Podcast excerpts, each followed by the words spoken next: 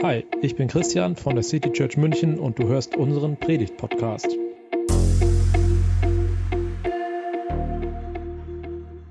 Heute ist Tag der Arbeit. Das ist so richtig geil an einem Sonntag, oder? So mal wieder ein Feiertag, der uns gefühlt verloren geht. Ähm, und tatsächlich Feiertag, der in ganz vielen Ländern auf der Welt ein Feiertag ist. Bei uns jetzt mit dem Pech, dass die meisten von uns sowieso heute nicht arbeiten würden. Aber ich habe diesen Tag eben zum Anlass genommen, mal zu schauen ähm, und mich mal damit auseinanderzusetzen, wie auch die Bibel mit Arbeit umgeht, was die Bibel zu dem Thema Arbeit zu sagen hat.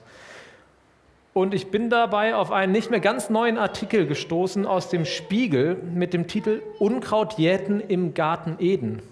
Das ist ein Artikel in einer Serie, in der sich die Berufsberaterin Uta Glaubitz Gedanken darüber macht, ob der Mensch eigentlich zum Arbeiten gemacht ist. Da gibt es einen ersten Teil in dieser Reihe, wo sie einen Evolutionsbiologen befragt, Josef H. Reichholf, ein emeritierter Honorarprofessor der TU München. Ich weiß nicht, ob ihn jemand hier kennt.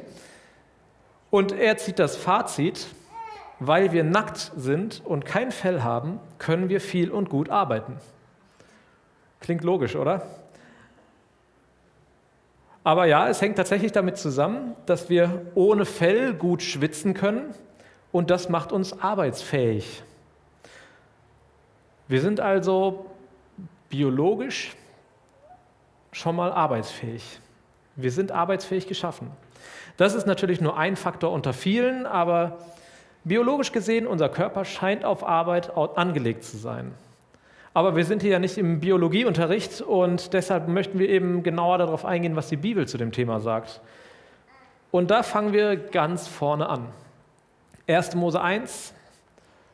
Am Anfang schuf Gott den Himmel und die Erde. Ich finde, das klingt direkt nach Arbeit. Am Anfang hat Gott die Welt geschaffen, er hat den Himmel und die Erde gemacht und dann nach und nach alles, was es so auf der Welt gibt. Und das war echt eine ganze Menge Arbeit. Ist Gott also ein Gott der Arbeit? Und dann sagt er schließlich, oder heißt es schließlich, dass er den Menschen geschaffen hat in seinem Abbild. Wir sind also von Anfang an mit Schaffenskraft, mit Kreativität und mit einer Veranlagung zum Arbeiten ausgestattet. Noch deutlicher wird das dann ein Kapitel später. Gott, der Herr, brachte den Menschen in den Garten Eden er sollte ihn bebauen und bewahren. Der Mensch ist im Paradies und ich glaube, wir haben oft die Vorstellung vom Paradies so wie das Schlaraffenland. Endlich müssen wir nicht mehr arbeiten. Endlich können wir den ganzen Tag tun und lassen, was wir wollen. Aber die Bibel macht deutlich, der Mensch braucht eine Aufgabe. Schon in der Schöpfung des Menschen ist klar, er versorgt den Garten, er bebaut ihn und er bewahrt ihn. Und Uta Glaubitz, sie fragt im Spiegel, Haken, Jäten, Pflügen, so detailliert wie die Bibel da nicht. Muss man im Paradies etwa arbeiten? Ja, in dem ersten Paradies im Garten Eden, da gab es schon Arbeit. Gott hat den Menschen geschaffen als ein Lebewesen, welches ihm in seiner Art ähnelt. Der Mensch ist allen anderen Lebewesen überlegen und es gibt einen weisen Mann, der mal gesagt hat, with great power comes great responsibility. Aus großer Macht folgt große Verantwortung. Ich weiß nicht, ob ihr ihn kennt oder er kennt. Ben Parker, der Vater von Spider-Man. Der Onkel, stimmt, sein Vater war schon länger tot. Aber der Onkel, bei dem er aufgewachsen ist, also sein Ziehvater, knapp gerettet, sein Ziehvater, Kurz nachdem er das sagt, kommt auch er ums Leben, er wird ermordet. With great power comes great responsibility. Und dieser Verantwortung nachzukommen, das ist Arbeit. Man kann diese Arbeit ganz unterschiedlich empfinden. Im Paradies war das noch relativ einfach, weil alles noch in geordneten Bahnen, in den geordneten Bahnen des Schöpferwillens lief. Ich vermute, dass es sehr angenehm war, dieser Aufgabe im friedlichen Paradies nachzukommen. Aber als der Mensch sich dann entschieden hat, nicht mehr Gott allein zu folgen und sich hat verführen lassen, seine Macht noch mehr zu erweitern, da hat sich alles geändert. Eine Folge des Sündenfalls ist dann eben, dass Arbeit mühsam geworden ist. Weil du auf deine Frau gehört und von der verbotenen Frucht gegessen hast, soll der Ackerboden deinetwegen verflucht sein. Dein ganzes Leben lang wirst du dich abmühen, um dich davon zu ernähren. Dornen und Disteln werden auf ihm wachsen, doch du musst dich vom Gewächs des Feldes ernähren. Dein ganzes Leben lang wirst du im Schweiße deines Angesichts arbeiten müssen, um dich zu ernähren, bis zu dem Tag, an dem du zu Erdboden zurückkehrst, von dem du genommen wurdest. Denn du bist aus Staub und wirst wieder zu Staub werden. Das Arbeiten, dass Arbeit heute mühsam ist, das ist nicht mehr umzukehren. Das ist die Konsequenz davon, dass wir nicht mehr unmittelbar mit Gott zusammenleben, wie das damals im Paradies war. Aber eben die Arbeit fängt nicht erst hier an, nicht erst als der, äh, nicht erst mit dem Sündenfall, nicht erst da kommt die Arbeit in, das, in die Menschheitsgeschichte, sondern eben, wie vorher schon gehört, Arbeit gehört zum Menschen. Der Mensch braucht Arbeit. Der Mensch braucht Aufgaben, um ein erfülltes Leben zu leben. Und ich glaube nicht nur im Beruf oder in der Familie, ich glaube auch im Glaubensleben brauchen wir Aufgaben, damit wir einen erfüllten Glauben leben können. Ich habe persönlich erlebt, dass ich am meisten gewachsen bin in meinem Glauben, wenn ich selbst mitgearbeitet habe. Die Schöpfungsgeschichte ist aber nicht die einzige Bibelstelle, die den Menschen zu seiner Arbeit in eine Beziehung stellt. Insbesondere das Buch der Sprüche im Alten Testament setzt sich zum Beispiel mit Arbeitsverweigerung auseinander. Da heißt es, nimm dir ein Beispiel an der Ameise, du Faulpelz. Lerne von ihr und werde weise. Obwohl sie keinen Anführer, Aufseher oder Herrscher hat, arbeitet sie trotzdem den ganzen Sommer über und sammelt Nahrung für den Winter. Nicht arbeiten zu wollen ist keine Option im Alten Testament. Aber auch das Neue Testament ist sehr deutlich. Im zweiten Brief an die Thessalonicher. Denn auch als wir noch bei euch waren, haben wir euch erklärt, wer nicht arbeitet, soll auch nicht essen. Wir haben nämlich gehört, dass einige von euch, euch ein untätiges Leben führen, nicht arbeiten wollen und ihre, Ar und ihre Zeit nutzlos vertun. Im Namen von Jesus Christus, dem Herrn, appellieren wir an all diese Leute und ermahnen sie, dass sie regelmäßig arbeiten und sich ihren eigenen Lebensunterhalt verdienen sollen. An der Stelle einen ganz wichtigen Einwurf. Hier geht es nicht darum, dass hier geht es darum, dass jemand nicht arbeiten will, und nicht darum, dass er es aus gesundheitlichen Gründen nicht kann oder auch darum, dass er keine Arbeit, keinen Beruf findet. Also wichtig, es geht darum, wer nicht arbeiten will. Hier wird deutlich, der Mensch hat eine Aufgabe. Er soll arbeiten. Er soll einer Beschäftigung nachgehen. Jesus selbst, der Sohn Gottes, der war auch nicht einfach nur Sohn Gottes von Beruf. Ich meine, das wäre ja auch schon mal was. Und es gibt ja auch durchaus Menschen, die es als Beruf verstehen, Sohn oder Tochter von jemandem zu sein. Jesus hätte sich ja alles einfach so beschaffen können. Aber auch er ist einem Beruf nachgegangen. Er hat einen Beruf gelernt. Er war Zimmermann wie sein Vater. Beruf, das ist übrigens ein Begriff, der ursprünglich religiös, religiös ist. Auch darauf weist Uta Glaubitz in ihrem Artikel hin. Der Begriff kommt daher, dass jemand ein Berufungserlebnis hat. Ursprünglich war damit verbunden die Berufung zu einem Leben als Priester, als Mönch ähm, oder als Nonne oder auch als Missionar. Und erst mit Luther, also vor ungefähr 500 Jahren, wurde die Arbeit des Priesters der Arbeit eines jeden Gemeindemitglieds gleichgestellt. Und alle Arbeiten wurden zu Beruf. Du bist also berufen zu arbeiten. Du bist dazu berufen, eine Aufgabe zu haben. Luther hat deutlich gemacht, dass es da keine höheren und niedrigeren Arbeiten gibt, wenn du zu deiner Arbeit eine Berufung hast. Es ist nicht mehr so, dass geistliche Arbeit höher gestellt ist als körperliche Arbeit. Wenn man das also alles zusammenfasst, dann kann man auf diese Eingangsfrage von Uta Glaubitz nur mit Ja antworten. Der Mensch ist zur Arbeit geschaffen. Immer wieder wird der Mensch in der Bibel zur Arbeit aufgefordert und es wird verurteilt, faul zu sein. Also nicht, wenn man mal faulenzt, sondern wenn man sich generell der Arbeit verweigert. Die Frage ist, was machen wir jetzt mit der Information? Es gibt im Neuen Testament mehrere Stellen, in der Sklaven direkt angesprochen werden. Sicherlich ein nicht ganz typisches Arbeitsverhältnis und sicherlich auch eins, was es so in der Form, wie wir es heute kennen, eigentlich nicht geben sollte. Aber ich möchte aus diesen Bibelstellen etwas ableiten. Epheser 6. Ihr Sklaven sollt euren irdischen Herren gehorchen. Achtet und ehrt sie und dient ihnen mit aufrichtigem Herzen, wie ihr Christus dient Arbeitet hart, aber nicht nur, um eurem Herrn zu gefallen, wenn sie euch dabei zusehen. Versteht euch vielmehr als Sklaven, die Christus gehören und die von Herzen den Willen Gottes erfüllen. Arbeitet so bereitwillig, als würdet ihr Gott dienen und nicht den Menschen. Denkt daran, dass der Herr jeden von uns für das Gute belohnen wird, das wir tun, ob wir nun Sklaven sind oder frei ob wir nun Sklaven sind oder frei. Gott wird dafür das Gute belohnen, das wir tun. Und Paulus spricht hier davon, dass die Sklaven, wenn sie Christen sind, nicht eine besondere Freiheit fordern sollen, sondern ganz besonders gewissenhaft und hart arbeiten sollen. Ich möchte das gerne auch auf uns heute übertragen. Also wie gesagt, eine unterdrückende Sklaverei, das ist überhaupt nicht zu rechtfertigen. Aber wenn wir das auf uns heute übertragen, dann heißt es, als Christen sollen wir in unserer Arbeit, sollen wir in unserem Beruf ehrlich und hart arbeiten.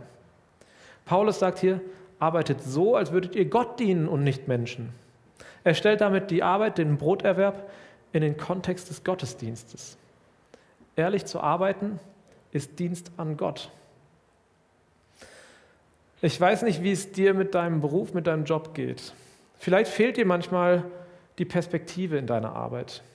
Vielleicht hast du manchmal das Gefühl, dass du nur so vor dich hin arbeitest und es irgendwie gar keinen Sinn ergibt.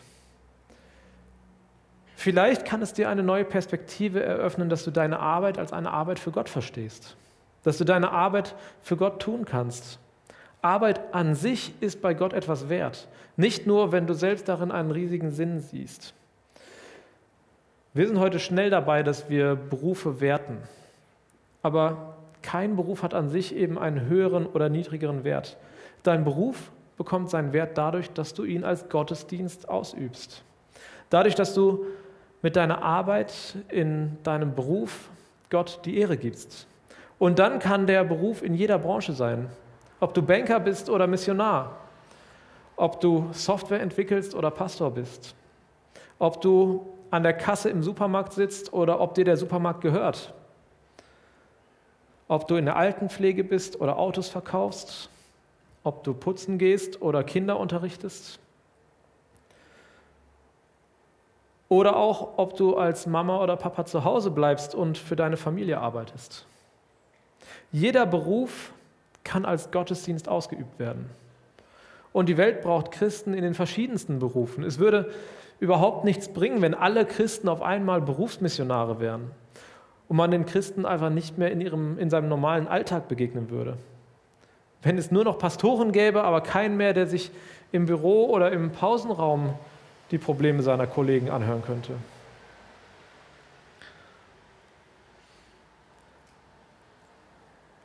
Wenn wir für Arbeit geschaffen sind und wenn wir Gott die Ehre geben, indem wir hart arbeiten, sind wir dann mit der aktuellen Entwicklung auf dem richtigen Weg? Denn der Beruf bekommt einen immer höheren Stellenwert. Das Arbeiten ist für viele die erste Priorität im Leben. Burnout sowas wie die neue Volkskrankheit. Und man hört auch immer wieder von Fällen von Tod durch Überarbeitung. Wenn Arbeit krank macht, dann kann das doch nicht das Wahre sein. Wenn unter der Arbeit unser ganzes Leben leidet, dann kann das doch nicht im Sinne des Schöpfers sein. Auch hier gibt Gott eine klare Richtlinie, und zwar auch hier wieder in der Schöpfungsgeschichte. An sechs Tagen hat er die Welt geschaffen, am siebten Tag geruht. Kaiser Konstantin hat 321 nach Christus im römischen Reich die Sonntagsruhe eingeführt. Während also am 1. Mai heute ganz besonders auch die Gewerkschaften im Mittelpunkt stehen, da war die erste gesetzliche Sonntagsruhe gar nicht der Erfolg von Gewerkschaften, sondern ist eben schon viel älter. hier in Europa als ein Glaubensbekenntnis des Kaisers. Und die Idee der Sonntagsruhe ist noch viel älter. Sie ist schon in der Schöpfung angelegt, in der Schöpfung vorhergesehen. Und so heißt dann auch eins der zehn Gebote, denk an den Sabbat und heilige ihn. Sechs Tage in der Woche sollst du arbeiten und deinen alltäglichen Pflichten nachkommen. Der siebte Tag aber ist ein Ruhetag für den Herrn, deinen Gott. An diesem Tag darf kein Angehöriger deines Hauses irgendeine Arbeit erledigen. Das gilt für dich, deine Söhne und Töchter, deine Sklaven und Sklavinnen, dein Vieh und für alle Ausländer, die bei dir wohnen. Denn in sechs Tagen hat der Herr den Himmel, die Erde, das Meer und alles, was darin und darauf ist, erschaffen. Aber am siebten Tag hat er geruht. Deshalb hat der Herr den Sabbat gesegnet und für heilig erklärt. Ein Tag Ruhe in der Woche gilt in den zehn Geboten für alle, ohne Ausnahme, sogar für die Tiere, ohne Ausnahme, für Söhne und Töchter, für Sklaven und Sklavinnen, für die Fremden in Dienst eines Israeliten und eben auch für die Nutztiere, für die Tiere. Die Schöpfung ist darauf angelegt, dass es Zeiten der Arbeit gibt und Zeiten der Ruhe. Der Prediger drückt es etwas poetischer aus. So erkannte ich, dass es nichts Besseres für den Menschen gibt, als sich an den Früchten seiner Arbeit zu freuen. Dazu sind sie auf der Welt. Denn wer könnte ihm sagen, was nach seiner Zeit geschehen wird? Der Prediger macht also deutlich, es gehört zum Leben dazu zu arbeiten, aber genauso gibt es eben auch Zeiten, in denen man sich an den Früchten seiner Arbeit erfreut. So wie Gott das auch gemacht hat, als er am siebten Tag geruht hat und sich an seiner Schöpfung erfreut. Auch Paulus wird deutlich, dass es einen Ausgleich geben muss. Und genauso sollt auch ihr Herren eure Sklaven behandeln. Droht ihnen nicht, sondern denkt immer daran, dass ihr beide denselben Herrn im Himmel habt, der keinen Menschen bevorzugt. Die Verse davor haben wir schon gelesen, wo es darum ging, dass die Sklaven gut arbeiten sollen. Aber eben auch die Sklaven sollen die, äh, auch die Herren sollen die Sklaven gut behandeln. Und auch das können wir wieder übertragen. Die Arbeitgeber heute sollen ihre Angestellten gut behandeln. Sie haben eine Fürsorgepflicht. Sie haben sie so zu behandeln, dass sie nicht krank werden, sondern glücklich und zufrieden arbeiten können. Es gibt die Fälle, in denen die Arbeitgeber einen so stark unter Druck setzen, dass man dadurch darunter zu zerbrechen droht. Und ich glaube, dann ist an der eigenen Arbeitssituation auch etwas zu verändern. Bei uns sind es heute aber auch nicht immer die Arbeitgeber, die einen so stark unter Druck setzen die uns krank machen. Für uns ist Arbeit oft auch zu einem Statussymbol geworden. Wer macht mehr Überstunden? Wer steigt schneller in der Karriereleiter hoch? Wer macht mehr Dienstreisen? Auch wenn die in den letzten beiden Jahren fast ausschließlich ausgefallen sind. Aber ich glaube, das Rennen geht wieder los. Arbeit, so wie Gott sie uns Menschen zugeteilt hat, kann mühsam sein. Sie wird wahrscheinlich mühsam sein. Aber Arbeit zu Gottes Ehre soll nicht krank machen. Wenn wir durch die Arbeit krank werden, dann haben wir das Maß verloren. Dann läuft etwas falsch. Dann ist vielleicht unsere Motivation die falsche und wir folgen nicht unserer eigentlichen Berufung, sondern arbeiten an der falschen Stelle. Oder wir arbeiten schlicht und einfach zu viel. Ich glaube, das liegt nicht immer in unserer Hand. Krank zu werden, unter Burnout zu leiden, das ist nicht etwas, wo man persönlich dran schuld ist. Das ist etwas, was sich entwickelt hat, wo, wo viele ihren Beitrag zu leisten. Aber ich glaube, manchmal braucht es dann mutige Schritte, um an die Stelle zu kommen, in den Beruf, der auch Berufung ist. Und manchmal müssen wir eine neue Dankbarkeit lernen für den Job, den wir haben. Und nicht immer nach höherem streben, nach mehr Erfolg, nach noch mehr Anerkennung und Geld. Es gibt ja auf der einen Seite den Trend zu immer mehr Arbeit, immer flexiblerer Arbeit, aber es gibt nicht umsonst einen neuen Trend. Die Vier-Tage-Woche. Die Vier-Tage-Woche wird immer populärer. Immer mehr junge Arbeitnehmerinnen und Arbeitnehmer reduzieren ihre Stunden, um Freiräume zu schaffen für Aufgaben, für Beschäftigungen, die sie wirklich ausfüllen. Also scheint unsere Gesellschaft oder viele in unserer Gesellschaft auch irgendwie erkannt zu haben, dass das auch ein zu viel gibt. Wenn es dir so geht, dass du dich an der falschen Stelle fühlst, dann möchte ich dir Mut machen, nach deiner Berufung zu suchen. Dann kannst du mich ansprechen und wir überlegen gemeinsam, was deine Stärken, Interessen und Fähigkeiten sind. Ich bin kein Berufsberater, aber vielleicht kann ich oder ein anderer Mensch, dem du vertraust, ein Begleiter sein, der dir hilft, dich selbst kennenzulernen und eben diesen Ort, deinen Ort zu finden. Und deshalb möchte ich nochmal, oder ich möchte nochmal abschließen mit Worten des Predigers. Denn es ist ein Geschenk Gottes, wenn jemand isst und trinkt und sich über die Früchte seiner Arbeit freuen kann. Du sollst dich darüber freuen können. Du sollst dich über die Arbeit und über die Früchte deiner Arbeit freuen. Das ist ein Geschenk Gottes und das darfst und sollst du genießen. Das war die Predigt aus der City Church München. Wir freuen uns, wenn du auch nächstes Mal dabei bist. Und bis dahin wünschen wir dir eine gute Woche.